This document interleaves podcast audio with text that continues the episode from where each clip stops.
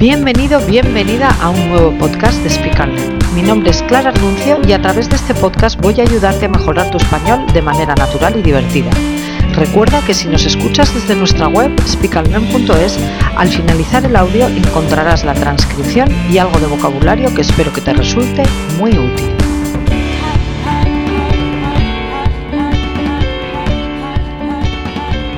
Bienvenidos a un nuevo episodio del podcast de Speak and Learn. Hoy vamos a hablar de la violencia en el lenguaje. Hay una frase que dice que las palabras se las lleva el viento. En esta frase en realidad lo que queremos señalar es que lo importante, lo que nos define, son los actos y, no las palabras. Bueno, ok, eso puede ser así, quizás es así, o, es cierto que, puedes decir muchas cosas, pero si luego no haces nada, no sirve de nada. Pero no estoy 100% de acuerdo con eso de que las palabras se las lleve el viento. Creo que todo lo que decimos y cómo lo decimos tiene un impacto en la persona que nos escucha, un impacto que puede ser positivo o negativo. De hecho, hay psiquiatras, hay estudios que dicen que señalan que cuando empezamos una, una frase con la palabra no, cuando empezamos un diálogo con la palabra no, el cerebro empieza a liberar cortisol, que es la hormona del estrés, la que nos pone alerta. El cerebro, el nuestro y el de la persona que nos escucha. Mientras que cuando empezamos eh, un diálogo con la palabra sí o escuchamos la palabra sí, se activa la, la liberación de la dopamina, que es la hormona del bienestar, de la recompensa, etcétera. Cómo decimos las cosas también es importante. Podemos estar diciendo algo terrible, pero si lo decimos con un tono suave, con una voz dulce, la reacción de la persona que nos escucha será diferente que si lo decimos con agresividad, con gritos, etc. La violencia en el lenguaje es algo eh, bastante habitual a veces y además es algo importante, porque todo tipo de violencia, cuando vemos las cifras de la violencia de género, de, todas las eh, agresiones que hay, etcétera, normalmente el maltrato a la mujer y todo eso, normalmente va a empezar con violencia verbal no llega eh, directamente a la violencia física. El primer paso siempre va a ser la violencia verbal. Lo que decimos tiene un impacto fuerte en el que nos escucha y también cuando nos hablamos a nosotros mismos, lo que nos decimos a nosotros mismos. Hay muchos tipos de violencia verbal. Están los insultos, están los gritos, está la ironía, está cuando lo disfrazamos de humor, ¿no? No, no, es que he dicho esto, pero en realidad era broma y, ese tipo de cosas. También el silencio. Muchas veces no decir nada puede ser también un poco eh, considerado un tipo de, de violencia, ¿no? Te castigo con mi silencio. Todo eso es muy importante. De hecho, eh, sabemos lo importante que es hablar a los niños, incluso cuando son bebés. Hay muchos, muchos estudios que demuestran que, hablar a los niños de manera suave, de manera dulce, eh, hace que activen, que empiecen a, a, activar sus neuronas cerebrales cuando son muy pequeños o incluso desde el vientre materno, desde cuando están dentro de la madre. Es decir, lo que decimos y cómo lo decimos importa, importa y mucho.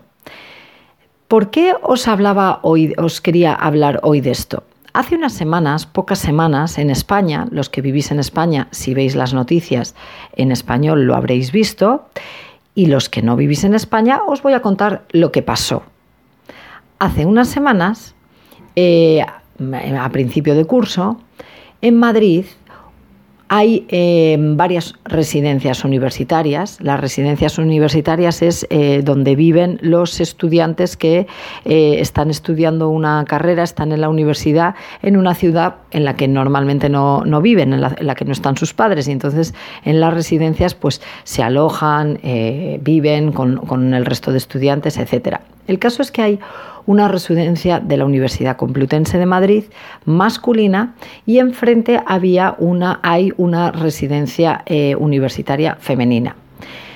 Se ha hecho viral un vídeo en el cual se ve a los estudiantes de la residencia masculina asomados a la ventana, primero empieza uno a gritar, a insultar, a decir eh, todo tipo de barbaridades a las chicas de la residencia de enfrente. En un momento dado dice el nombre de la residencia y el resto de ventanas, el resto de, estudiantes se asoman también a la ventana y empiezan a gritar a esas estudiantes, a gritar, a insultar, con bastante violencia. Todos los políticos en España se han echado las manos a la cabeza, echarse las manos a la cabeza. Echarse las manos a la cabeza es, em, es una expresión que utilizamos para señalar que algo nos escandaliza o nos asombra o, sí, o nos, em, nos sorprende, etc. Todos los políticos se han echado las manos a la cabeza. También, bueno, y tiene también una connotación negativa, ¿vale? te echas las manos a la cabeza cuando hay algo que te sorprende de manera negativa. Entonces, eh, han denunciado estos hechos y, todos en las redes sociales eh, se han preocupado mucho por este comportamiento de los estudiantes, etc. La verdad es que esto no ha sido un hecho puntual. Esto, por lo visto, es una tradición casi, ¿no? Una costumbre en esta, en esta residencia. Personalmente me llama la atención que la universidad y la residencia no han tomado medidas en el asunto. Tomar medidas en el asunto es intervenir. No han hecho nada hasta ahora que el vídeo se ha hecho viral. Ahora sí, ahora que todo el mundo conoce esta tradición y que el vídeo se ha hecho viral, han expulsado al chico que comenzó y están investigando a ver si al resto de alumnos se les puede denunciar por em, incitación al odio. Creo que aquí todos somos un poco, bueno, todos, eh, la universidad es un poco responsable, porque si todos los años les estaban permitiendo hacer algo así, no entiendo por qué han tardado tanto en hacer algo, en intervenir. Y, solamente este año han, han dicho que les parecía fatal, etcétera. Me ha llamado también la atención la reacción de las chicas del edificio de enfrente. Ellas decían, bueno, pues que es una broma, que todos los años se hace, que a ellas no les ha sentado mal y mm, dicen que es algo muy normal, muy habitual. Y este es el punto que me llama la atención, lo normalizado que está este tipo de violencia a veces. Nos parece normal que haya una pelea y la gente se insulte y se grite, e incluso, como en este caso, de broma están insultando y están gritando y ellos han dicho, bueno, pues que es una broma. En mi grupo de amigos hemos estado hablando mucho sobre este tema y una de mis amigas decía, bueno, eh, esto ha sido una broma de estudiantes, tienen 20 años, todos con 20 años hemos hecho tonterías y hemos dicho cosas de las que, que no pensábamos y de las que nos hemos arrepentido. Eh, a mí me preocupa más el reggaetón, por ejemplo. Para el que no lo sepa, el reggaetón es un tipo de música muy extendido en América Latina y ahora en España, está muy de moda y generalmente las letras de este tipo de música son bastante denigrantes para la mujer. La cosifican, la tratan como un objeto sexual, en fin, son letras bastante ofensivas. Y es cierto que está muy normalizado y es cierto que en todos los bares puedes escuchar este tipo de música. Sin embargo, en mi opinión, en este caso, la censura es un poco arriesgada. No estoy a favor de prohibir este tipo de música. Creo que la educación la tenemos que hacer los padres desde casa. Sin embargo, en el caso de la residencia de estudiantes, sí que estoy de acuerdo en que alguien intervenga y les ponga una sanción o un castigo a estos estudiantes. ¿Por qué? porque estamos hablando de la universidad y la universidad se supone que tiene que educar.